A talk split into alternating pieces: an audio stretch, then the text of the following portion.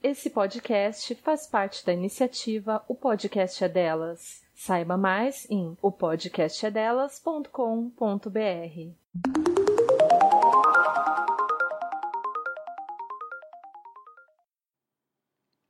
Vais ouvir um podcast feminista e militante. Junta-te à nossa causa. E aí, Lari? De Pepeca Cintilante? Vamos falar de Pepeca. Olá, Pepecas! Oi, Pepecas! Tudo bem com vocês? Daqui é a Tânia, E aqui é a Lari e estamos começando mais um podcast feito por uma guria portuguesa. e uma gaja brasileira! Hoje estamos aqui. Ah, eu acho que a gente pode começar pelo. Vamos começar pelos recadinhos básicos, né? Recadinhos Os básicos. recadinhos básicos, já tava me esquecendo dos recadinhos básicos. Só pra lembrar vocês, então, que vocês encontram todos os nossos podcasts, esse e todos os outros, é, no Spotify, no SoundCloud, no site do Podcast é Delas, né? A família Sim. no qual o Pepeca Cintilante faz parte, família de podcasts, e no site do Pepeca Cintilantes também, que é o... www.pepecascintilantes.com E nos sigam nas redes sociais também. No tem Instagram Insta- e no Twitter. Isso mesmo. E no Facebook. Ah, é verdade. Esqueci, nós temos no Facebook também. É que o Facebook é coisa de nós. Está um bocado antepassado, É. mas ainda temos o Facebook. E hoje temos uma convidada muito especial. É. Temos a Glauci. Quem és tu na fila do pão? Oi, meninas, muito obrigada pelo convite de participar. Então, é, meu nome é Glauci, eu sou uma mineirinha de Belo Horizonte. É, estou morando na Irlanda há 11 anos agora. Uhum. Uma mudança bem grande de vida. E eu tenho um filhote, o Henrico, que tem 7 sete anos e 3 quartos, como ele gosta de falar. Ah, é bem irlandês isso, né? Three quarters. e como ele também gosta de falar, o pequeno, ele fala que ele é metade irlandês, metade brasileiro e metade italiano, porque o papai dele é italiano. Ah, Eu já expliquei que não é assim que a meta- as metades funcionam. Funciona, mas... Mas ele tem um pouquinho de, de tudo, né? Ele nasceu já tá aqui, com noção de frações ali. não muito certas nesse momento, mas. é, E nós moramos em Greystones, que é uma cidade em Wicklow, pequenininha, muito boa para famílias, muito, muito bacana mesmo. Sou vegana, vegana, meu filho é vegano, nasceu vegano e eu sou vegana desde 97. Ora, então, isso já vai. Eu tinha 7 anos. Eu tinha 7 anos. é, são, eu comi em outubro, agora mês Aham. passado eu comemorei 21 anos de, Uau. de veganismo. Também quero, também quero escalar. Eu ainda não sou 100% vegana, mas um dia. Eu participei de uma, é, de uma matéria na Ar- é, RTI há dois anos atrás e eu fui pro estúdio gravar. Estava guardando, conversando com a secretária deles lá. Aí ela perguntou: Ah, quanto tempo você é vegan? E eu falei: Ah, praticamente 20 anos. Ela, ah, então você nasceu vegan? Eu falei: Você não tem noção da minha idade. É porque não parece mesmo. Não é? Mas isso é para que as nossas ouvintes e ouvintos ah, saberem que os veganos parecem todos mais novos. É. Eu tenho 44 anos. Uau, não parece? Eu dava uns 25. Eu normalmente ganho 30, 31. Nunca ganhei Uau, mais que isso. 44. E eu sempre culpo o veganismo. Mas é verdade, não é? Sim. É, é, até é muito legal porque assim, eu tô num início de jornada com o veganismo. Eu Já, já sou é, vegetariana há algum tempo, mas assim, é, o, o veganismo ainda era algo assim que é, era, era bem isso. Comia uma coisinha ou outra, não Sim, vegana, mas uhum. ainda não tinha aquela né, iniciativa de ir ali, tipo, ah, não, agora E o que é que te motivou para. e, e eu fui no, no Dublin Veg Fest, que Uhum. teve esse ano aqui em Dublin, acho que foi em setembro, né? Foi setembro, outubro. Outubro, Hum. E eu tava bem já, eu tinha recém, recém mudado a chave, né, pro, pro veganismo. Eu acho que esse festival teve uma grande parcela Uhum. de culpa, uma Sim. culpa boa, Uhum. de, sabe, firmar o meu Uhum. pé no chão, assim, em relação ao, ao que eu queria mesmo com o veganismo. E ver o, o filho da Glaucia, o Henrique, o Henrico falando, e todas as outras crianças vegans falando, meu, foi assim, inspiração Uhum. é pouco, assim, pra dizer, sabe, o que foi isso. Então, assim que eu vi a fala da Glaucia, eu comentei com a Tânia. Aham, Lembra? A gente sim. tava num cafezinho, eu falei, não, Tânia, eu acho que vai ser super importante a gente trazer esse recorte de uma mãe, porque eu e a Tânia não somos mães, e uma mãe vegana. Né? Uma mãe que tá educando uma criança é, vegana. E, e o tema da tua palestra, Glauci, foi algo assim que é, já me chamou a atenção desde o do início. Assim, o meu companheiro e eu, a gente ficou. Caramba, how to raise a, a, vegan, Vegan a child. child. Eu fiquei assim, caramba, eu preciso muito ver essa palestra. E acabou que a Glauci é brasileira. Eu falei, é, Brasil, Brasil. Representando. É tudo incrível, não é? Porque tu és estrangeira, tu és vegana, tu és mãe e és feminista. São várias características que não necessariamente fazem a vida da gente mais fácil em alguns lugares.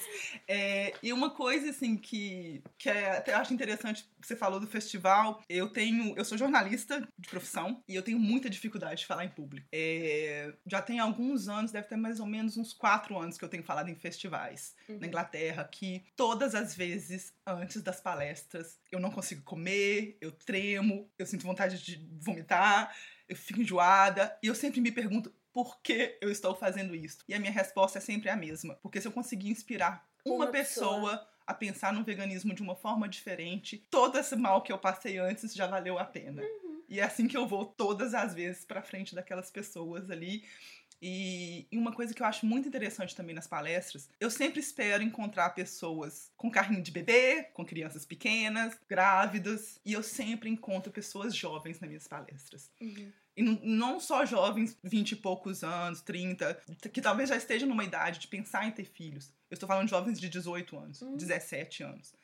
E a maioria das vezes, esses jovens vêm, se aproximam de mim no final e falam: Eu sou muito novo, eu não tô pensando ainda em ter filhos, mas eu queria ver a sua palestra porque no futuro eu gostaria que meus filhos fossem veganos e a gente queria saber como isso é feito. E você tem sido inspiradora. Então, pra mim, Uau. sabe, Sim. principalmente de ver essa geração nova que não está nem pensando em ter filhos, mas quer saber, Aham. Sabe, é muito. É, é uma recompensa já muito grande pra mim. Porque é uma surpresa, né? Porque, igual eu falei, você espera uma pessoa com família ou que esteja grávida, preocupando com esse assunto, ou querendo saber mais sobre o assunto. Sim. A gente não espera um- pessoas tão jovens, Uhum. né, de estar ali naquele tema tão específico. Então, pra mim, é muito, é muito recompensador, assim, de, de ver pessoas de idade diferente, de, né, tão interessadas nesse futuro, no futuro, porque eu acho que é isso, né, assim, é, o futuro é a vida. E eu acho que a gente, qualquer coisa que a gente faça pra contribuir com esse futuro, já é muito válido. Eu tenho curiosidade para saber o que é que mudou há 21 anos para trás. Muita coisa mudou. Nossa, e como mudou? Bom, vamos voltar 21 anos no tempo, né? Então eu, eu estava com 22 anos quando eu comecei a ir em shows de hardcore na cena punk no Brasil. Sim. E a cena no Brasil na época era muito politizada. Final dos anos 90, o veganismo fazia parte do mundo punk, fazia parte do hardcore. Então você ia em shows, o pessoal tinha banquinha com fanzines falando sobre veganismo. E foi assim que eu fui introduzida ao veganismo, em shows de hardcore. Sério? Sim, que é uma coisa que eu não podia imaginar na minha vida. E o meu namorado, na época, ele já era vegan. Eu já tinha muita dificuldade de consumir carne. Gostava Uhum. muito de laticínio, comia tudo com leite e queijo. Mas a carne eu já tinha uma resistência. Mas eu nunca tinha parado pra pensar em nada relacionado a veganismo. Eu nem sabia o que era veganismo naquela época. E ele foi me introduzido nessa parte de direitos dos animais, que é fundamental no punk, no hardcore, e são Sim. essa parte de, Uhum. direitos dos animais. E eu achei tão interessante, e na minha cabeça, quanto mais eu li, e o que eu achei mais interessante também, hoje em dia temos internet, documentários, tudo que eu tive na época foram fanzines, né? Bem faça você mesmo, independente. Mas eles me ajudaram tanto a ter informação e conversar com as pessoas, né?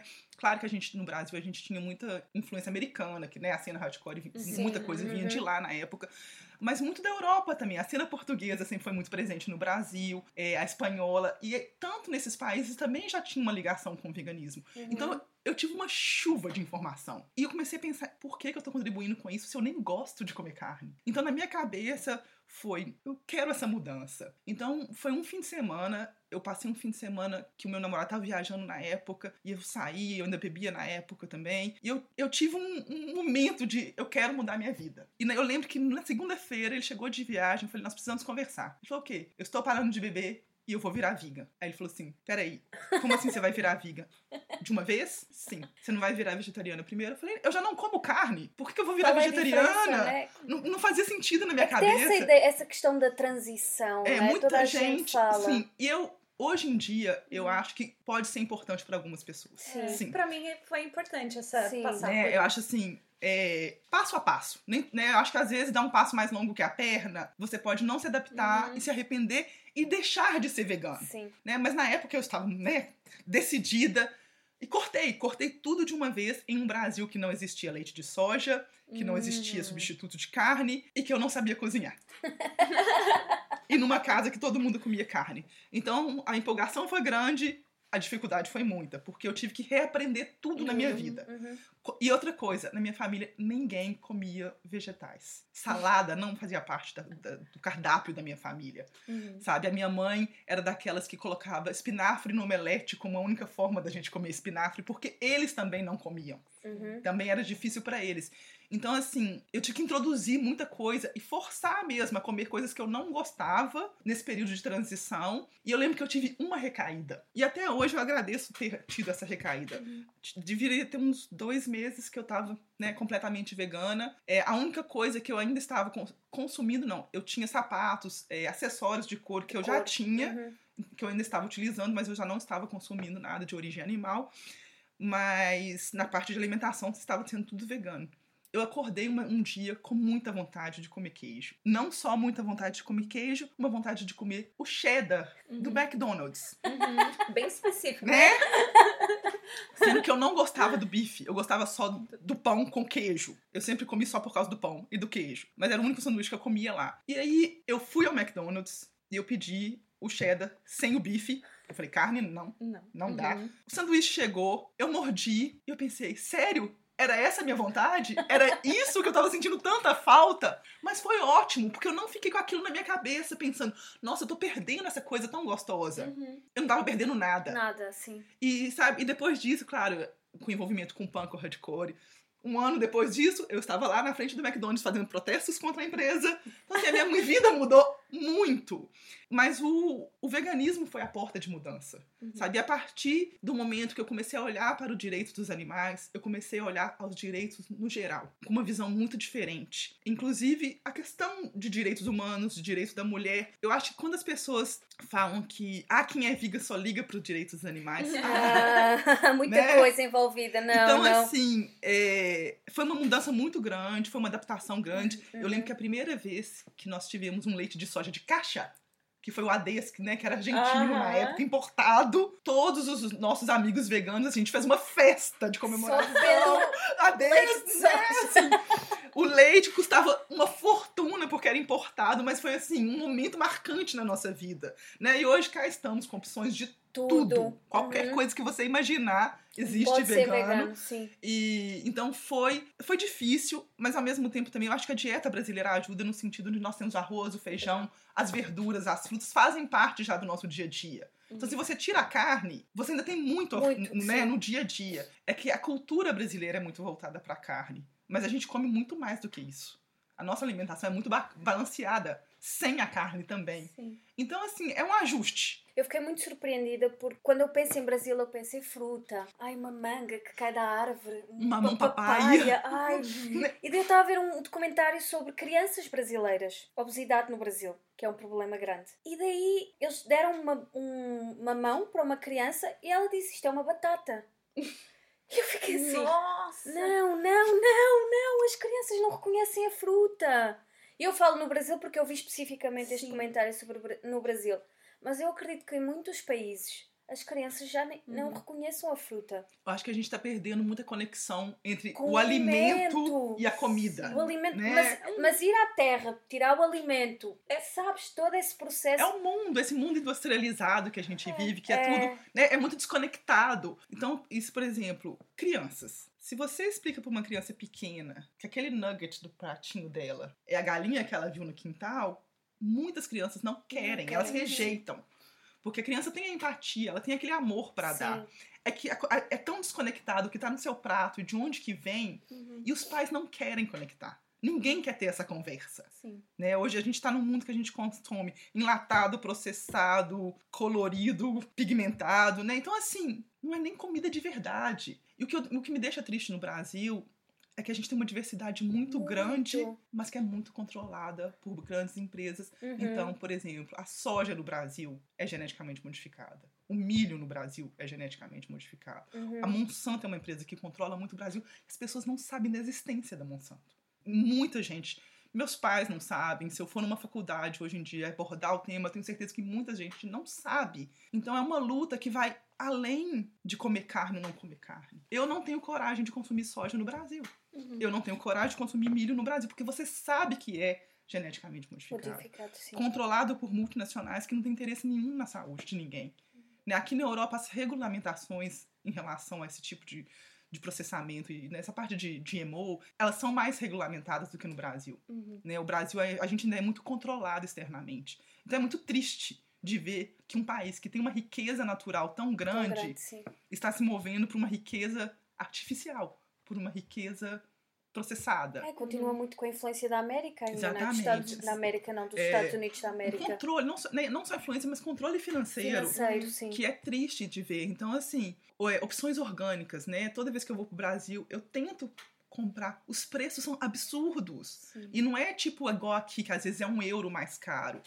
É um suco custar. Vou te dar um valor aleatório, porque eu não sei o valor hoje em dia, mas eu lembro que na época, por exemplo, um suco normal de laranja custava 5 reais, vamos assim dizer. O suco de laranja orgânico custava no mínimo 25 reais. Uhum. Tipo, É mais muito- do dobro, é, muito mais muito do dobro. surreal. 100%, sim. 200%. Então, como que, que alguém pode ter uma alimentação orgânica, uma alimentação de qualidade com esses preços? Não tem condições, sabe? Então, assim, é, é triste Uhum. de ver por isso, assim, porque a gente deve- deveria ser o país com melhores opções de verduras e, Sim. e, e, e, Não, e- clima e- é melhor, é não é? aquela coisa que eu, a gente tá falando do Brasil, mas isso é, um- é uma questão mundial, né? Sim. A gente vive um. Eu acho que isso, isso que eu vou falar de alguma forma tá presente aqui na Irlanda também.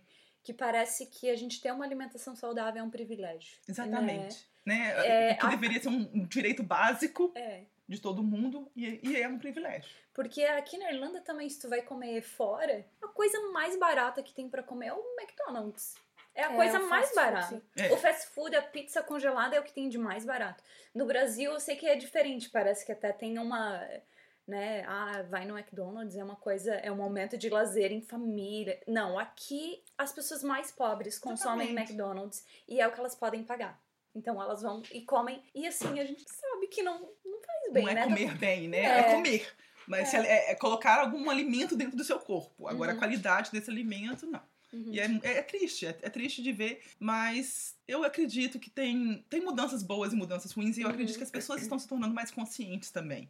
Porque é mais fácil divulgar a informação, né? Igual, por exemplo, esses festivais todos. Eu acho importante. E o que eu vejo muito, claro que a minha, minha realidade é mais do Dublin Veg Fest, porque eu já falei todos os anos, pessoas novas e diferentes todos os Uhum. anos. Então, né, assim, pessoas que provavelmente nunca ouviram falar sobre muitas das palestras que tem lá Uhum. né? Então, assim, por isso também que eu falo, que eu continuo falando, porque eu sou a única mãe, Uhum. assim, que fala sobre a parte de criação, né? De, de, de, de educar uma criança dentro do veganismo e tudo. E, e é igual eu falei, eles são o futuro, Uhum. entendeu? Assim, eu não acredito que o mundo vai ser vegan na minha vida. Mas a gente não sabe na vida do Henrico, É. ou do filho do Henrico. Mudanças grandes exigem séculos, Sim. Uhum. né? Então, quem É. sabe nos próximos séculos a gente caminha para um mundo melhor. Eu acho que a gente tá caminhando pro pior para depois caminhar Vamos pro estar melhor. naquele porque- pico é, até. porque a história é cíclica. Então eu acho que nós, espero que o, bom, o próximo ciclo de positivo, eu acho que tem chance da gente ter muito mais porque a informação tá muito divulgada.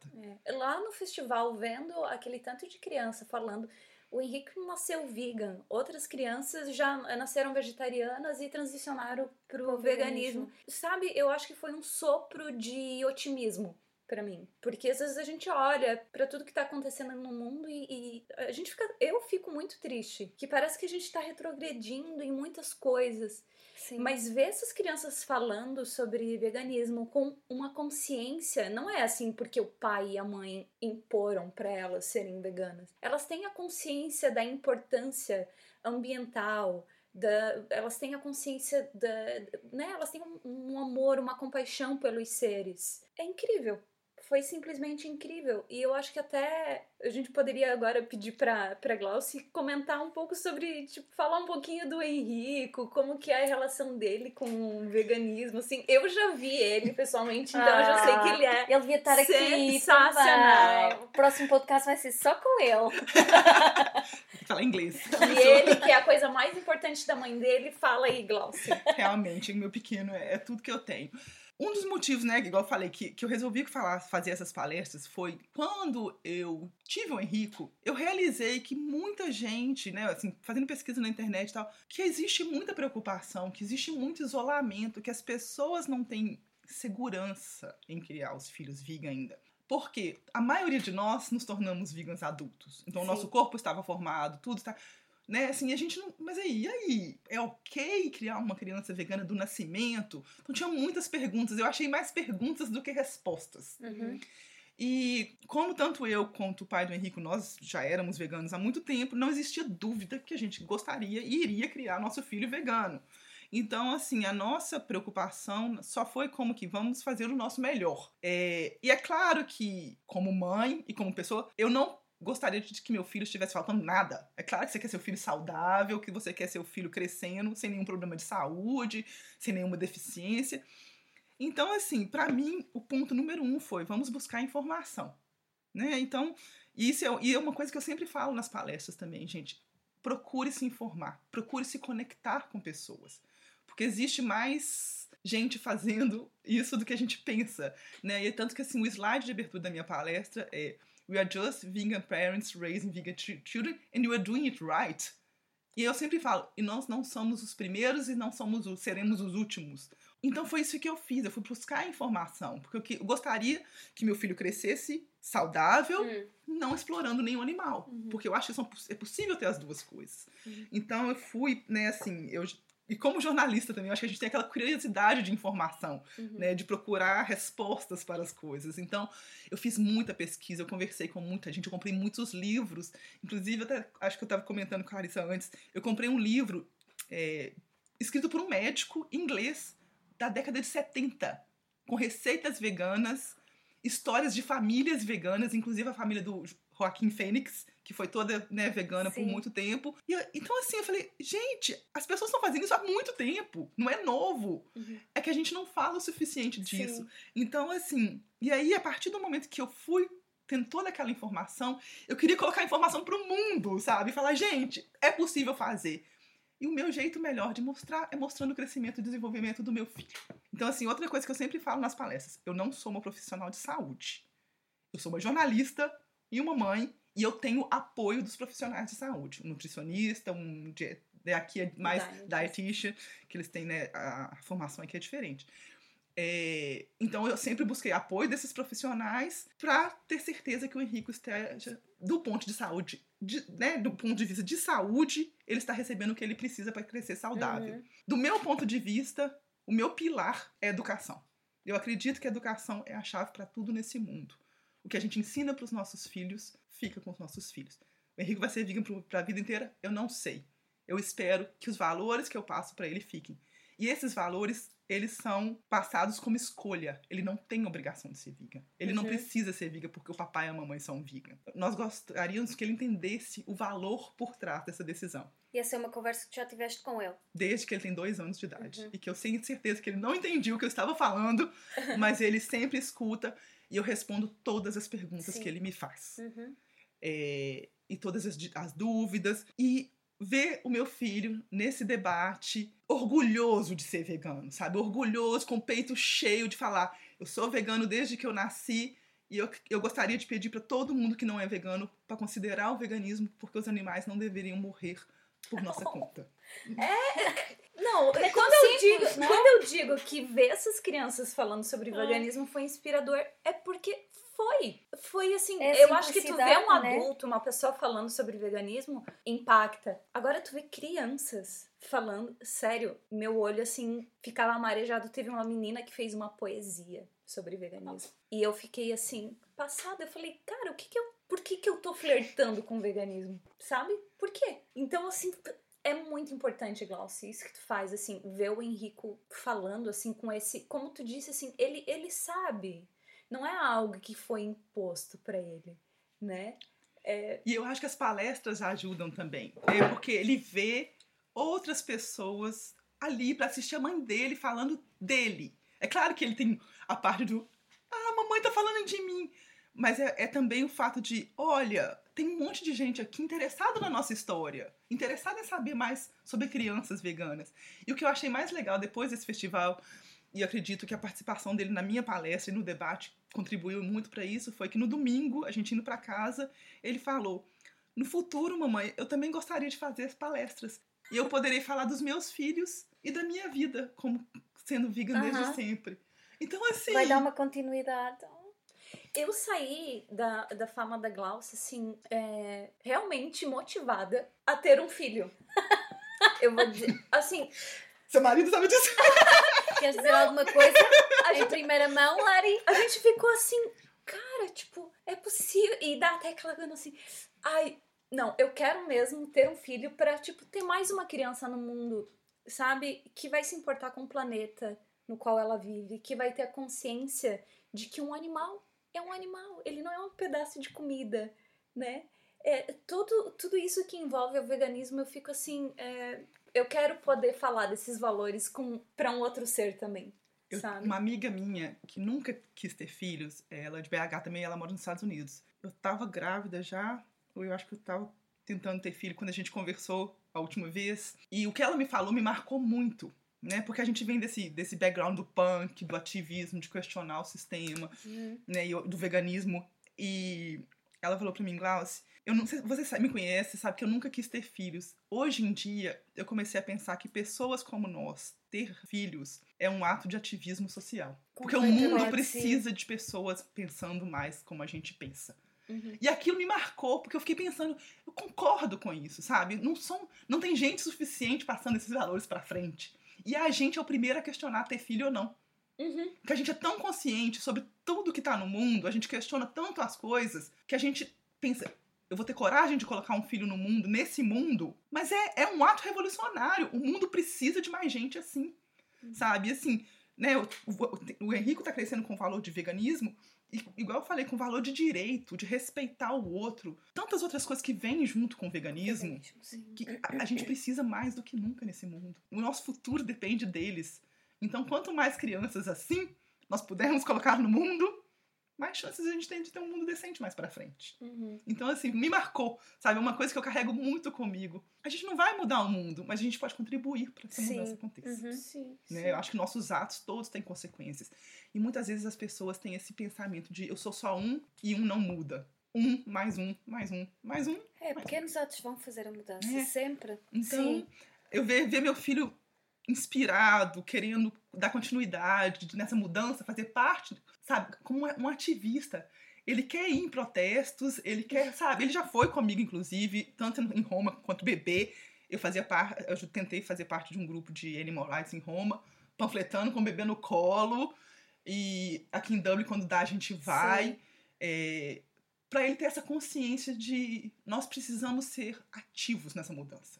É muito fácil sentar em casa passivamente e reclamar que o mundo tá ruim, sabe? E o veganismo traz essa porta, porque a gente ainda está na transição, a gente ainda está tentando mudar. Então a gente precisa ser ativo, né? Então assim, que é outro motivo para eu fazer essas palestras. Nós precisamos de ser ativos e passar a informação para frente tentar educar as pessoas. E eu, outra coisa que eu falo muito: tem desafios? Tem. A gente tem que ter muita paciência. Mas as pessoas estão a procurar essa informação cada Exato. vez mais, eu vejo isso. Né? E assim, paciência, inclusive com quem não concorda, com quem agride a gente. Porque uma coisa que me assusta é essa agressão que os, às vezes as pessoas não veganas têm com a gente. Eu não consigo entender como que o nosso veganismo pode ofender essas pessoas. Uhum. E aí eu escutei também de uma pessoa falando, porque nós estamos questionando as verdades absolutas delas. E a, a primeira, a primeira reação é defesa. Sim, As sim. pessoas se tornam defensivas. E aí elas te atacam. Porque eu não consigo entender, né? Por que, que uhum. eu, ser vegan, criar meu filho vegan... Te agride. Te agride. essa verdade absoluta. Porque a minha vida, o meu valor, está questionando a sua vida e o seu valor. Eu posso dizer por experiência própria que eu tive contato com vegetarianismo inicialmente por conta do meu companheiro e eu tinha aqueles pensamentos bem babacas de toda pessoa assim que sabe dos valores. No fundinho. e que faz comentário babaca. E que faz comentário, assim, pra cutucar mesmo o outro, assim. E hoje eu releio essa minha atitude como quase aquela coisa assim: eu quero tanto ser aquilo, mas eu não consigo. Que daí eu vou tentar achar artifícios, vou tentar achar coisas pra cutucar a pessoa. Então eu vejo hoje, assim, que quem às vezes faz essa coisa essas perguntas, Esses sabe? comentários. Esses comentários para agredir. Tem ali dentro algum desejo. De- da mudança e não Tem. consegue, sim. Tem. Porque eu, eu tinha isso. Então eu. Deve ser. É, é muito difícil. Eu não sou, eu não sou tão atacada. Eu não, não, não sofro tantos ataques assim, não. Mas eu imagino que, assim, frente a uma situação dessa, a gente olhar para essas pessoas como alguém que, sei lá, de repente tem ali algo dentro dela que ela, ela sabe o que que é o veganismo, ela tem muita vontade de. de Sabe que, é o corre- que seria o correto, é, mas não tem a força necessária pra fazer a mudança. Mas então a é mais forma- fácil criticar. É, Uhum. eu acho que a forma de agir com essas pessoas é a informação. É, já ouvi várias vezes que eu tenho uma paciência de santo. mas eu não ataco de volta porque eu não acho que tem valor nenhum em atacar de volta. É, não vai mudar Né? nada na Eu, eu tento dela. conversar Sim. e, e principalmente se é online, se começa a ficar uma coisa muito agressiva, eu paro de interagir. É, mas o que eu, assim, inclusive, esse é um exemplo que eu sempre cito nas minhas palestras, que é um pouco provocativo, mas é uma das coisas que eu mais escuto quando eu exponho essa parte da- de criar um Henrique vegano. Que são as pessoas vindo pra mim falando: você tá impondo a sua escolha pro seu filho. Sim. E a minha resposta é: sim, eu estou. Todos os pais Impõe fazem. qualquer coisa. Nós temos que fazer escolhas pra eles até o momento que eles possam fazer as escolhas. Eu comi carne como criança, porque os meus pais comiam carne e me deram carne. Me puseram a carne porque eu nem gostava. Religião. Religião, eu sempre por exemplo, de religião, que é um pouco polêmico aqui na Irlanda, mas é para as pessoas entenderem Uhum. as coisas. É uma imposição. Precisa- é uma imposição. Todos nós escolhemos para os filhos. E parece que é o único momento em que essa escolha pelos filhos é considerada errada é quando a gente resolve que eles devem, né, de Uhum. passar os nossos valores do veganismo para eles. Então, assim, eu falo, como assim? Né? Somos todos, como pai, é o nosso trabalho, é o nosso dever E é a tua escolha. Enquanto ele não tiver idade para independência, para é escolher, é, tudo. tua escolha, é com, com tudo. tudo. Sabe, a gente Tudo. escolhe religião, a gente escolhe alimentação, a gente escolhe es- a creche que vai, o berçário que vai. Né? Então, assim, eu não consigo entender porque né, aí, quando é o veganismo, ah, não.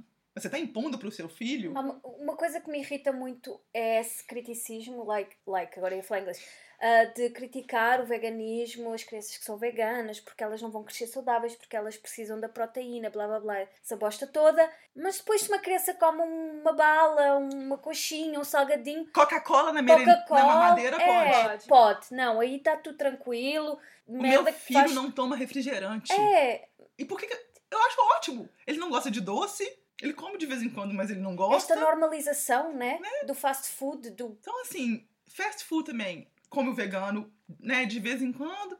Mas assim, a gente cozinha dentro de casa, eu faço risoto, eu misturo um pouco da culinária italiana com culinária brasileira, vou fazendo uma misturinha. Hum. Mas assim, é o nosso dia a dia. Então, assim, ele não tem o hábito.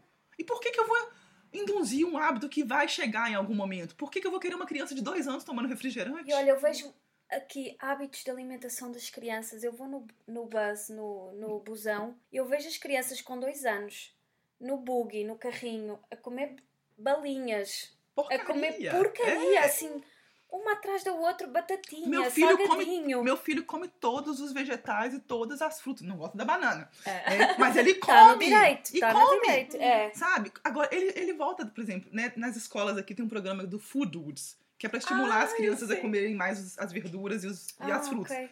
Ele ganha todos os adesivos primeiro, porque ele não recusa nenhum deles, é a vida dele normal. E ele sempre comenta: o meu amiguinho fulano não come tomate, o meu amiguinho ciclano não come essa verdura.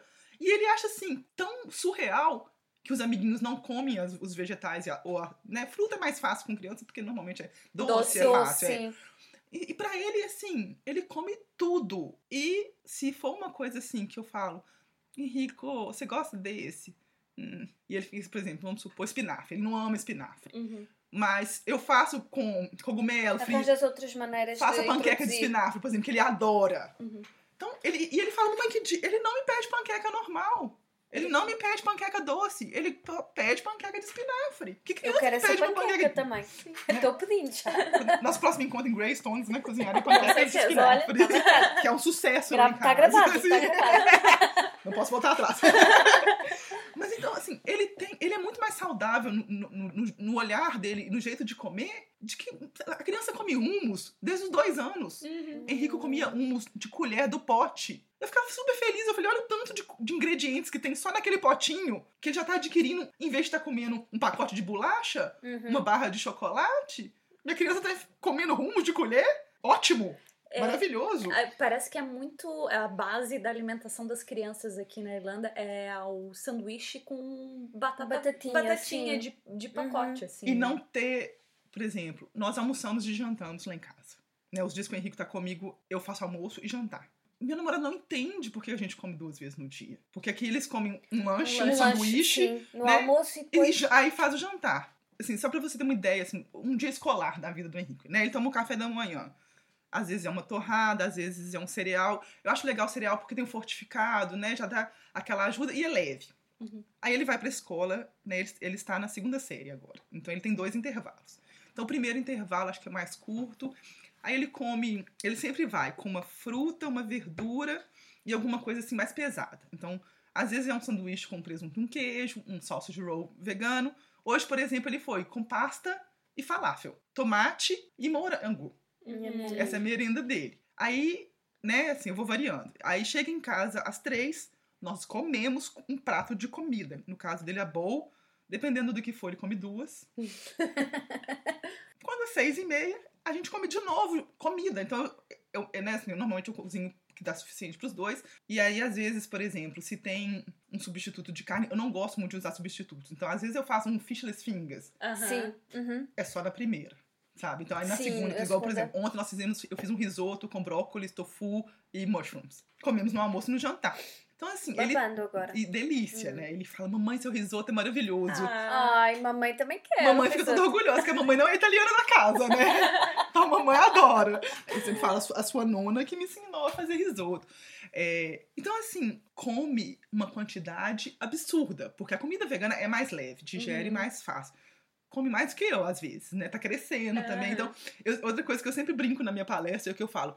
Enquanto muitos pais fazem poupança pra mandar as crianças pra faculdade, eu vou ter que fazer poupança pra alimentar um adolescente vegano, né? Porque eu acho que minha vida vai ser gato em comida. Porque, né, eles comem muito naquela fase da adolescência, homem principalmente, né, de energia e tal. Eu já tô até vendo tanto de comida que eu vou gastar no futuro.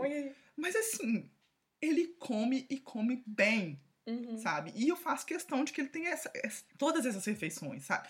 E aí no final de semana, a gente vai assistir um filme? Sim, nós vamos comer pipoca, sabe? E um chips. É, essa é outra caminho. coisa. Tem muito fast food que é vegano. Tem muitas chips que são veganas. Tem muita bolachinha que é vegana. E o teu filho não é proibido de co- Não. comer, né? Inclusive, teve um, um casal que tava na palestra desse, desse ano, que o- ele me perguntou, eu achei muito interessante.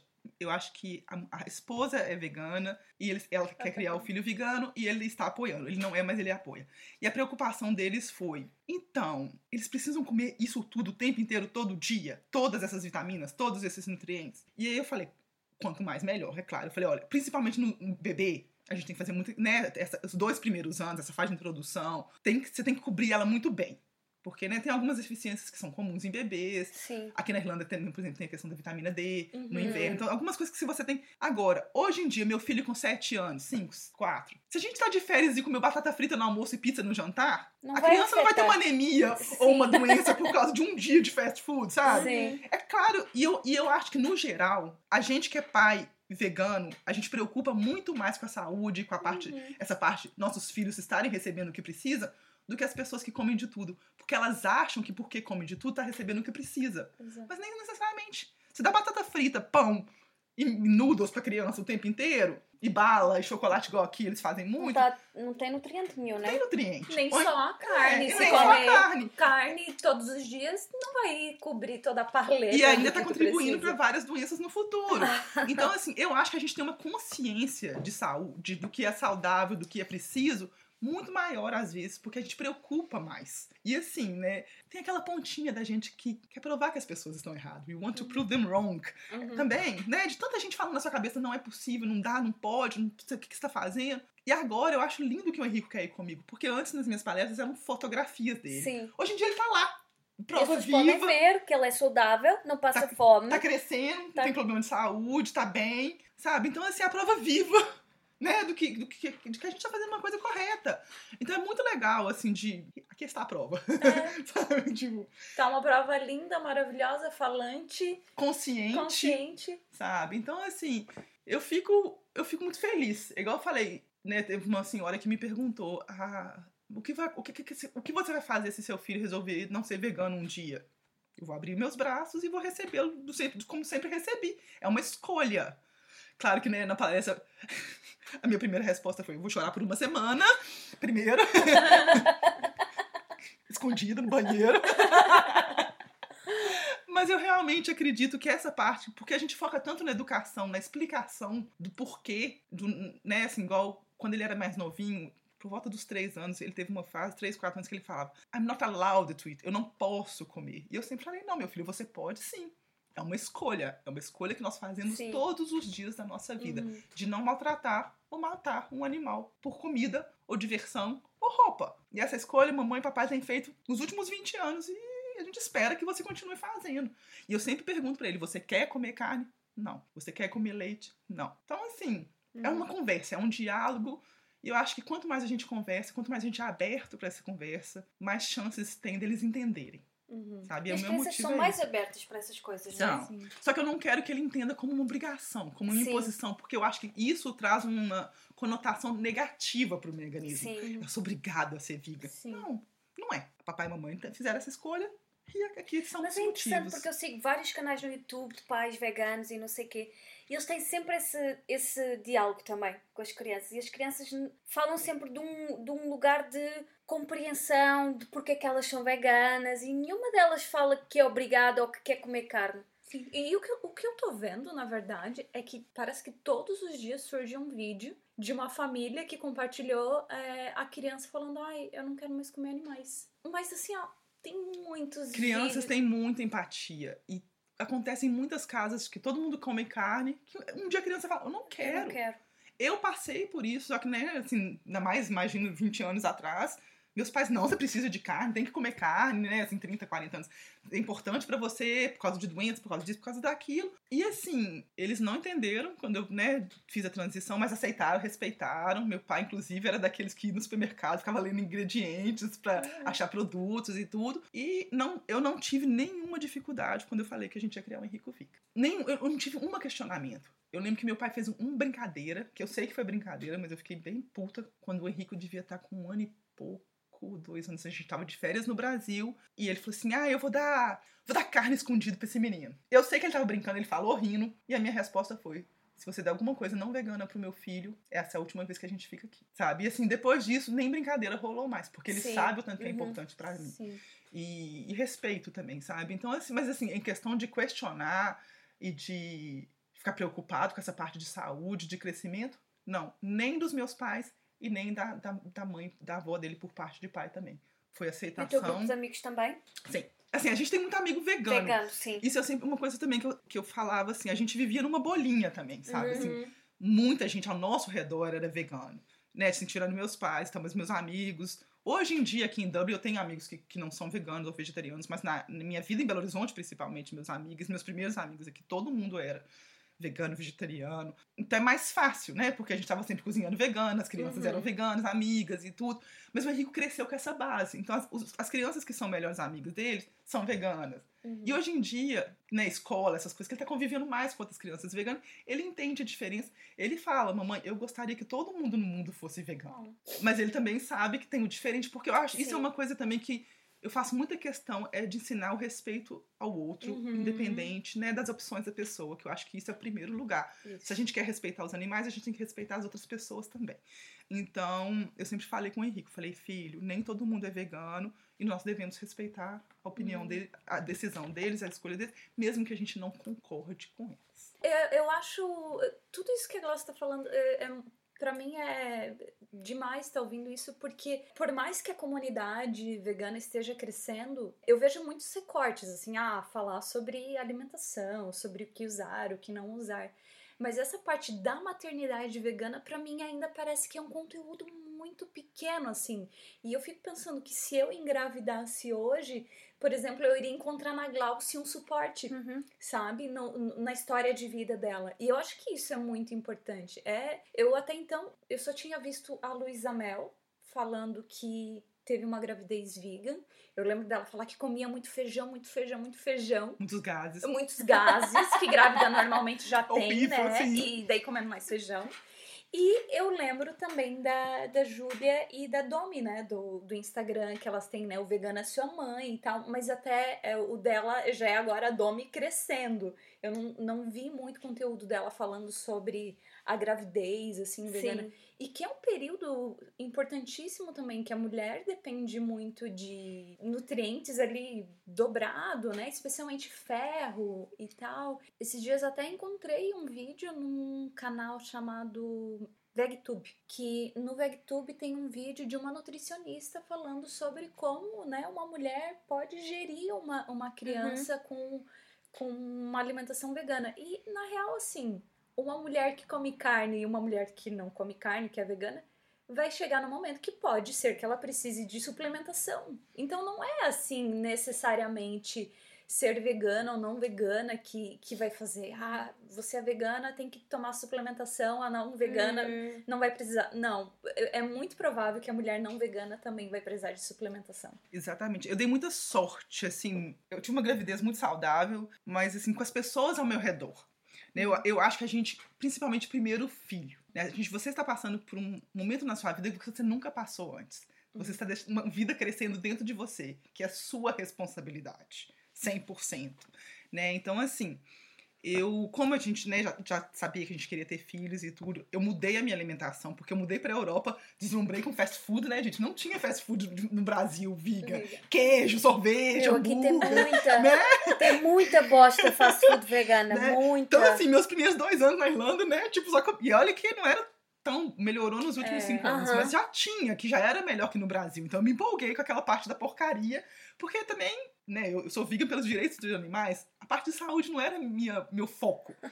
né? Deslumbrei, e aí comecei a comer, comecei a engordar, não tava fazendo muito exercício. Aí quando a gente começou a conversar de ter filho, eu falei, peraí, nossa, se a gente for nessa rota, eu tenho que, a gente tem que mudar o Melhorar a estilo de vida. sim. Então, primeiro já foi assim, vamos mudar a alimentação um pouco. Aí já fui mudando a alimentação, introduzindo coisas mais saudáveis de novo, começando a comer melhor. E eu comecei a tomar uma suplementação antes de engravidar, Isso. por causa do ácido fólico. Então, tem umas recomendações que são para pessoas, não são Todas as independentes de mulheres, dieta. né, têm que tomar esses suplementos Sim. quando engravidam. Independente. sim. Então, aí eu, eu tinha um plano de saúde na época que cobria a minha gravidez aqui, baratinho, foi lindo.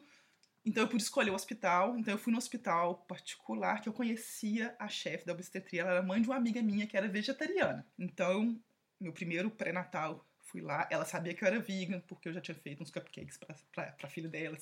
Aí ela falou, Glauci, primeira coisa que eu quero te falar é não se preocupe com você sendo vegana.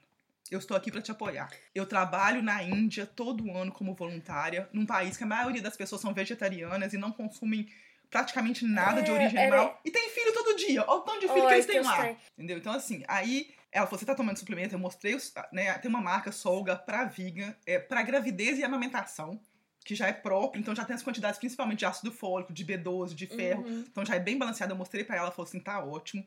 E ela falou: olha, quando a gente for fazer os exames de sangue, que é padrão pra toda grávida, o Uhum. único que eu vou pedir, que, o único que a gente vai dar uma olhada mais é a B- a B12, porque pode dar baixa, que também é uma tendência na gravidez, é abaixar. E se o laboratório te ligar falando que a sua B12 tá baixa, você manda ligar pra mim e nós vamos achar uma opção vegana pra você, se precisar. Uhum. Convém dizer que todos, quase todos os alimentos veganos já estão enriquecidos com, com B12. Os então, leites, leites, é. E, e aí a gente fez os exames, meu exame deu tudo normal.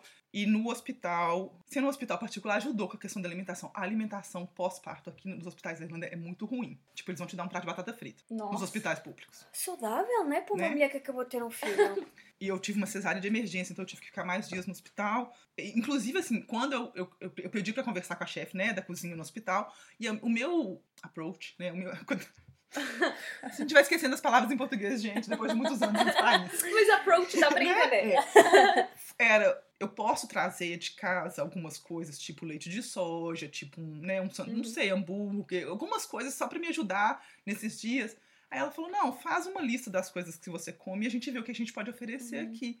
E eu fui super bem tratada. Igual eu falei, claro, se no hospital privado faz uma As coisas- diferença. é, as coisas são mais fáceis. Mas também, se- se é um parto normal no hospital público, você não vai ficar mais que três dias no hospital. Então, você volta pra casa, volta com a sua alimentação normal, você vai estar ok. É, então, isso eu já tive muita sorte, que eu tive um apoio à gravidez inteira que nem todo mundo tem.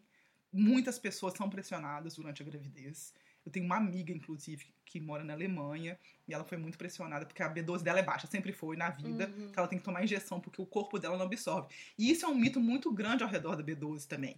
É, Quem não absorve, não absorve, independente da dieta. Ponto. Sim. Eu tenho uma prima que tem exatamente o mesmo problema. Ela, o estômago dela não absorve. Ela tem que tomar injeções de mês a mês. E E pronto. ela é vegetariana e não há volta a dar. Não tem Tá, nada a é. ver com a dieta dela. É, é, o- é o corpo. Então, mas ela sofreu muita pressão. E eu sempre penso nisso, meu, você sofrer pressão em relação à vida do seu filho Uhum. não é pra todo mundo. Então, assim, eu não. Eu falo, eu sempre falo, faça o que é melhor pra você, faça o que você acha possível.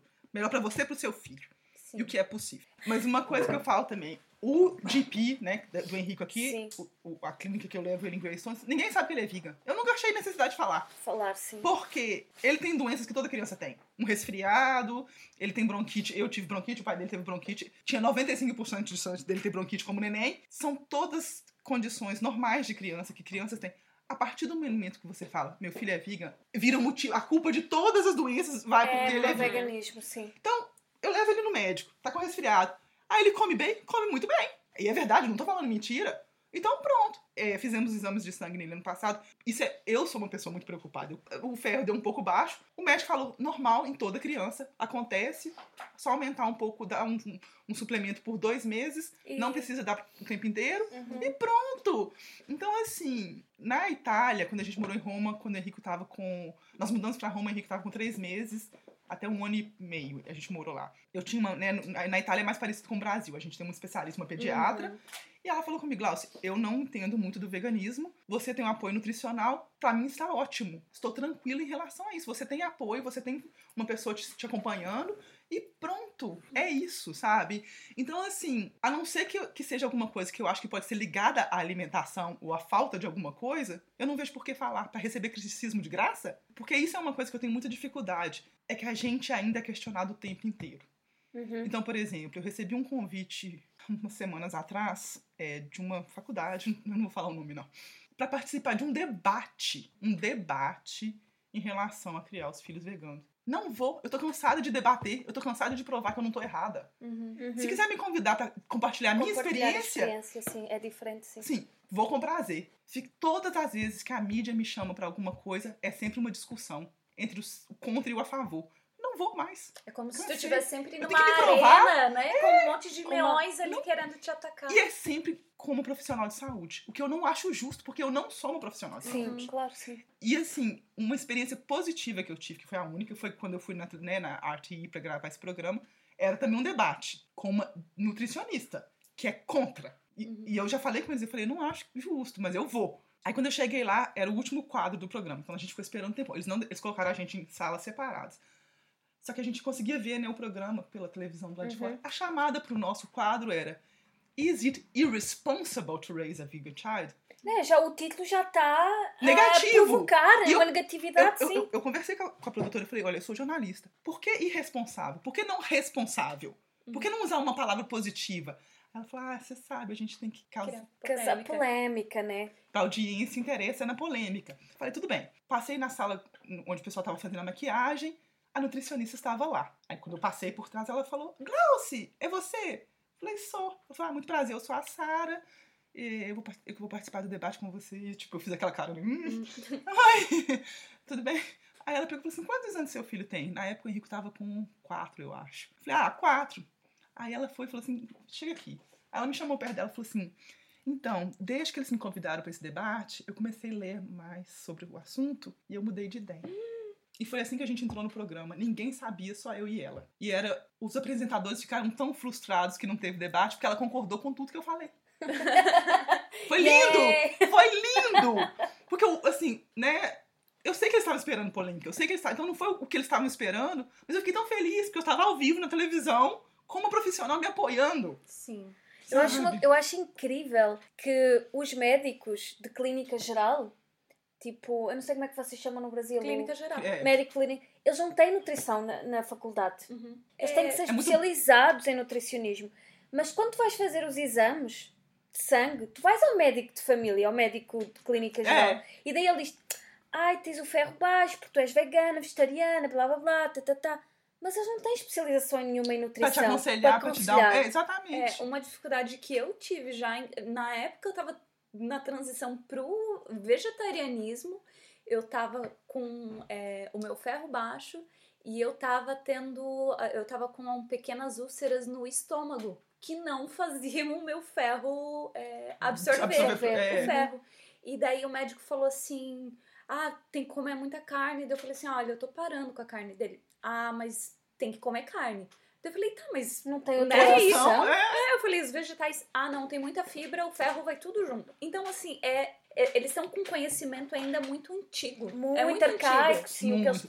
o você tocou num ponto que o Dr. Mills, que participa até do VegFest, ele é um médico americano que, que eles tratam né, essas, algumas doenças que são básicas, tipo colesterol, é, aquela diabetes adquirida, pressão. Já tem um grupo de médicos americanos que eles têm tratado as pessoas com uma alimentação vegana, né, plant-based. Mas quando eu encontrei com ele ano passado, foi última- ele falou, ele falou esse ano também, mas eu tava conversando com ele e ele falou: o que me impressiona é isso. Nós, como médicos, nós não temos informação nutricional. Se você não fez uma especialização, você não deveria abrir a sua boca para falar Pra de falar nutrição. da Mas alimentação. Mas todo médico fala. Eu Eles acho se que sentem é, autoridade pra falar. Na e- minha vida inteira, a única médica que por acaso era brasileira, em Portugal, que eu fui numa urgência ah, no hospital, foi a única médica que me disse. Eu, eu falei para ela, ah, eu, não, eu não me estou a sentir bem, eu não sei se é o meu ferro. Daí a minha mãe disse logo, ai, que ela é vegana. E a médica disse, e? Ah, provavelmente os exames dela vão estar melhores do que uma pessoa que não é vegana, porque é, uma é a alimentação mais correta. Foi a única médica. Quando eu digo que sou vegana, eles querem fazer extra exames. É, no Brasil, eu acho que dá pra buscar bastante apoio no Dr. Eric, né? Sim, o Dr. mas Eric, ele, algum- ele é- é doutor e é nutrólogo. Então, Hum. assim, ó, Ele ele, ele é. sabe o que ele tá falando. Sim. Ele ajudou muito a divulgar essa parte de, de informação, da parte de saúde, médica. Mas aqui na Irlanda tem profissionais também. É que Sim. são poucos, Uhum. mas tem mudado. Você consegue achar nutricionista dieti, de, dietitian aqui que vai te apoiar. Tem que procurar, mas tem. Mas é o que eu falo, é uma mudança cultural que leva tempo. Uhum. Né? Então, assim, a gente vai ver. A gente ainda vai ter que continuar brigando e lutando Uhum. e convencendo as pessoas. É cansativo, Sim. mas faz parte do processo de mudança. Né? Eu imagino que, por exemplo, o Henrico vai ter que explicar muito menos Uhum. criando os filhos dele vegano do que eu tenho que explicar hoje em sim. dia, entendeu? Então, É, aqui tem até o grupo de, de vegetarianas, né, na Irlanda e tal, e é muito legal até como às vezes tem esse suporte, assim, preciso ir no médico, eu gostaria de ir no médico que, é, que não- Compreendesse. que, que compreendesse né, a minha escolha. Então tem esses... É, a gente tem um grupo no Facebook que é Vegan Families in, in Ireland. E aí as duas meninas que, que, que, né, que são administradoras, eu conheço elas, elas são mães. E eu sempre. E eu, tanto eu quanto o, o, o cara que faz o VegFest, ele é pai também. A gente sempre procura dar informação para as pessoas. E é isso, é um grupo para pessoas perguntarem, cada um trocar informação, se apoiar. E ajuda muito. Isso, assim, eu sempre fecho minha palestra falando: procure se conectar. Uhum. Porque a informação existe, mas a gente se sente muito isolado. E a gente começa a se questionar muito quando tem muita gente te questionando. E tem muita informação positiva e negativa vindo de Vo- todos e os você se lados. questiona. É, E porque você tem aquele medo também. Sim. Poxa, é uma vida nova, é uma vida que é sua muito responsabilidade, frágil, não é? frágil. Então, assim, ajuda muito, sabe? Eu acho que quanto mais a gente se conecta, quanto mais a gente se apoia, mais a gente aprende. Isso é uma coisa que eu sempre falo com as pessoas também. Eu sou vegana há 21, né, vegana há 21 anos, eu ainda estou aprendendo. A gente sempre tem o que aprender, muito, sim. sabe? Então, é, é não, não parar. De, de buscar informação, de trocar informação, de ver o que está sendo novo, divulgado na parte de médica, na parte de nutrição. Sabe, tá atenta com essas coisas. E porque isso é, isso é bom para nós mesmos. Se você tiver que brigar com a sua família, se você tiver que brigar com o seu parceiro, com seus médicos, quanto mais informação você tem, melhor vai ser para você. sim. Vai te dar segurança de que você tá fazendo uma coisa certa. Então, eu sempre, sabe, foco muito nisso, de se informar, se conectar. Porque nós não estamos sozinhos. Pelo contrário, tem muitos pais no mundo fazendo, famosos e não famosos. E não famosos, sim. Então, sabe, acho que tem hoje em dia a gente pode se, se inspirar, se, se, se apoiar mais do que há 20 anos atrás, quando eu virei vegana, por uhum. exemplo. Então, é um, um, pouco de cada vez a gente vai progredindo. É, vamos agora para a parte de recomendações. Glaucio, o que, que, que, que tu recomendaria pra gente, para quem quiser saber mais sobre famílias veganas, comida? É, então, o Veg Fest, o Dublin Veg Fest ou o Cork Veg Fest, né, que são organizados pelas pessoas aqui na Irlanda, eu acho que são ótimas, ótimos lugares, ótimos eventos para se informar, para se conectar. Mas online hoje em dia também, né? Igual eu falei, tem o, o, o Vegan Families é, in Ireland, que é um grupo bem legal no Facebook. O meu site é All About Vegan Food, tá fora do ar, mas eu tenho Instagram, eu tenho Facebook, e a gente sempre procura responder as dúvidas uhum. também. Mensagem sou eu, então é tudo eu. Então eu tô lá, respondo com o maior prazer. É, uma fonte de informação muito legal hoje em dia é a Dietary é, Association da Inglaterra. Uhum. No site deles, eles já é, postam falando que o veganismo é recomendado em qualquer idade, em qualquer fase, inclusive gravidez, bebê, que eu acho que é, é uma validação. Eu acho que a gente precisa de provar uhum. o que a gente está falando, esses sites, eles ajudam. Sim. É, o americano, hoje em dia, também já incluiu o veganismo como uhum. sendo uma coisa positiva. Então, tanto o inglês quanto o americano, hoje em dia, você acha esse tipo de informação que é, tipo, oficial, né? Que é aquela uhum. coisa que muitas vezes a gente precisa. E deixa eu pensar, o que mais? Eu acho que, é, acho que esses grupos no Facebook eles ajudam muito. E. E alguma questão as pessoas podem entrar em contato com comigo, é, inclusive, Nós... né? Se, se não falar inglês, pelo menos tem eu falando português. Nós vamos deixar um link, as pessoas podem aceder e fazer qualquer tipo de pergunta que. Né? Sim, e, e, se eu não souber, eu vou, a gente vai procurar saber para dar uma informação correta também. A gente sempre, né, assim, tudo que vem a gente pesquisa, se a gente já sabe, a gente vai sabe, mas se não sabe, a gente vai procurar, para que as pessoas tenham um embasamento bacana, uma segurança. E é isso mesmo, é, é perguntar, é tentar conectar com outras pessoas que já têm filhos, já estão fazendo. É, eu gostaria muito que em algum momento né, saísse um documentário. Eu acho que tem tantos documentários sendo feitos. Eu acho que essa parte de família, de criar Sim. os filhos, está faltando, eu tá acho, né, faltando né? qualquer coisa nessa área. Nessa área, mas quem sabe, não, né, pela frente. Quem sabe tu não vais fazer parte também. e assim, eu acho assim, livros de receita, tem muitos, né? Assim, eu, eu posso até passar uma lista para vocês. Claro. Mas você tem assim, até a Alice Silverstone, ela, né, ela tá criando o filho dela vegano, e ela tem livros de receita, Alanis Morissette. Então, muitas dessas celebridades, eles têm livros também. Tem uma moça inglesa, ela, o Instagram dela, e ela tem um site também. Ela tem livros publicados, ela acabou de ter um neném, uhum. que vai ser criado vegano também. Uhum. Então, assim, todas essas pessoas eu acho que ajudam muito também, porque uhum. a, a, aquela moça também, aquela atriz, eu esqueci o nome dela, que é do Big Bang Theory. Ah, eu não, não, eu não assisto. Ela é a cientista no Big Bang Theory, ela é vegana também, e ela lançou um livro sobre uhum. veganismo também. Uhum. Então, assim, é, tem muita coisa lá fora, uhum. sabe? Eu, eu, passo uma listinha depois com esses sim, livros pra você. Sim. E um livro bacana que eu tenho também, que eu vou passar, eu tenho é, um livro de receitas para lancheira. Que ah, eu acho que é uma coisa que muita gente tem dúvida. Sim. De ideias, né? Divertidas e, e, e diferentes, é, né? Para as crianças. E nutricionais. E isso também, a gente também, eu, eu, sempre tento postar no meu Instagram também umas ideias de lanche. E nesse grupo do Vegan Families Island também, a gente posta de vez em quando umas ideias, o pessoal às vezes tá sem ideia. Então, assim, é isso mesmo, é perguntar, é conversar. Uhum. E cada um vai aprendendo um pouquinho com o outro. A gente vai deixar esses links disponíveis para vocês. Disponíveis. Quer recomendar, Tânia? Fazer alguma recomendação? Olha, Lari, tu já recomendaste que eu ia recomendar. Eu não recomendei. Não, não, não, não, não. Não, recomendaste entre aspas. Ah, tu já tá. falaste. Eu ia falar no Instagram da. Ah. Da Júlia, da Domi, vegana, sua mãe. Eu sei que ela, ela ultimamente ela não tem falado tanto nessa questão de, da alimentação vegana e ela tem documentado mais o crescimento da Domi. Meu, mas eu acho que é tão engraçado a relação delas ela é mãe solo. Uh, eu sei que ela tem o apoio do pai, ela fala muito nisso. A Domi, uhum. o, a Domi vai muitas vezes para passar férias com o pai, não sei quem, então eles têm uma relação próxima. Mas ela é mãe solo e é vegana e é ativista e é feminista. E eu acho, meu, e a Domi é uma criança super engraçada. ela tem muita piada e as histórias que elas fazem juntas, eu acho que é uma relação tão bonita. Então eu deixo essa, essa sugestão de Instagram. Assim, tem muitos documentários sobre veganismo no Netflix. E uma, uma das coisas que me deixa mais frustrada em relação quando eu quero falar sobre o veganismo é que as pessoas usam sempre este, este, este argumento. Ah, eu sei que acontece, mas eu não quero ver. Uhum. Eu não quero ver esses documentários porque nós vamos ver uh, o sofrimento dos animais, porque é, é, muito difícil para mim, eu não quero ver, eu, não, eu sei que acontece, mas eu não quero ver. Então eu vou ficar na ignorância e continuar a comer carne. Esses documentários estão aí. Eu sei que muitos deles têm imagens que, são chocantes, por exemplo, o Cowspiracy, uhum. no Netflix, tem imagens chocantes. Fala muito sobre a questão dos direitos dos animais e também da influência da, da, da indústria da carne e da indústria até da soja, o impacto no, uhum. no meio ambiente. Mas é importante que as pessoas assistam, que vejam e, e, que formem uma opinião em relação ao veganismo. Eu falo do Cowspiracy, mas tem, tem vários uhum. uh, documentários no, no, Netflix. Então. Há vários motivos pelo qual as pessoas podem adquirir, né, mudar a sua alimentação para uma alimentação vegan. Uma delas é a, o, o approach é, animal, tem a questão ambiental e tem pessoas que querem ter uma alimentação vegana mesmo por saúde.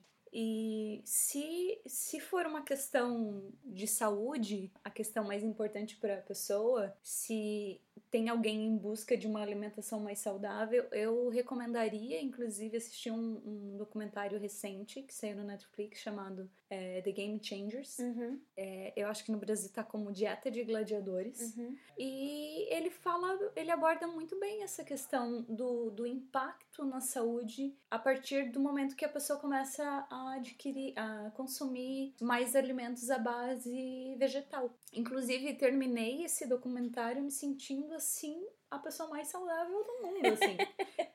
Tive a sensação que eu vou viver até os 100 anos, pelo menos. No mínimo.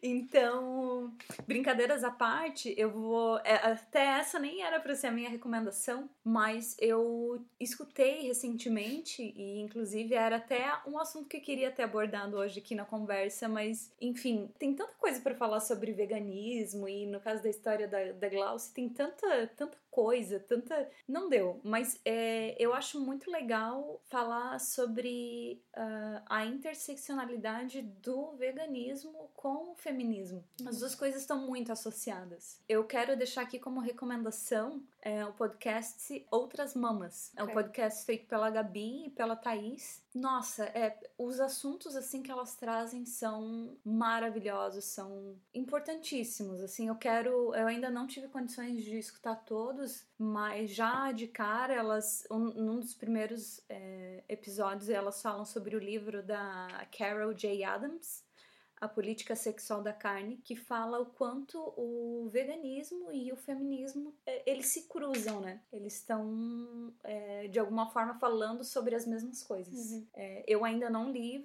esse livro da Carol, mas fiquei muito motivada a ler a partir dos episódios do Outras Mamas Podcasts. Deixo a recomendação também para que vocês escutem, quem sabe leiam um livro também. Foi um prazer falar contigo, Glauci. Muito obrigada pela tua disponibilidade. muito mais tempo, sim. Vol ficarei feliz em voltar para continuar o papo. E Com dessa certeza. vez com o Henrico. Com o Henrico. Com o Henrico. Teve muita coisa que a gente queria ter conversado e não deu tempo. Mas muito obrigada, Glauci, pela disponibilidade. Ah, muito obrigada a vocês. É o meu primeiro podcast que eu estou participando. A Glaucia em breve vai ser podcaster também. Também. Ela já. Estamos lá no caminho. É, acho que, né, acho que a gente, igual, quanto mais a gente pode trocar ideias e divulgar Ai, essas ideias, sim, muito certeza. mais legal. Sim. É, experiências, né? Eu acho que a gente cresce com experiências. E tu tens muita experiência, tens muita, muita coisa para falar, tu tens muita coisa para nos ensinar, né? Ah, obrigada. Tipo... Eu sempre falo que eu sempre fico surpresa quando alguém chega para mim e fala que tá virando vegana por minha causa, ou que eu ajudei, ou que eu inspirei inspirei, então, essas pessoas nas, nas palestras, por exemplo, até né, na questão de ter filhos no futuro, porque eu nunca espero sabe? Eu sempre vou falando, ah, eu vou contar a minha história e minha história tá lá fora. Então, assim, quando eu, qualquer um ser humano que chega para mim e fala, você me inspirou, você me influenciou, para mim é aquilo, sabe? Meu trabalho tá feito. E eu acho que o Henrique agora também é essa, essa outra inspiração para uma geração nova, uhum. sabe? Que é, que é muito bacana, porque, igual eu falo, é o futuro. O futuro do mundo e a gente precisa mais do que nunca, né? De mudanças grandes.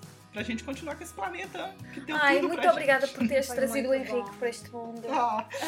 Porque ele é fantástico. Eu ainda não o conheci, mas, mas já tenho não, é muita vontade. Incrível. Não? E tu és incrível também. Muito obrigada. Ah, obrigada a você.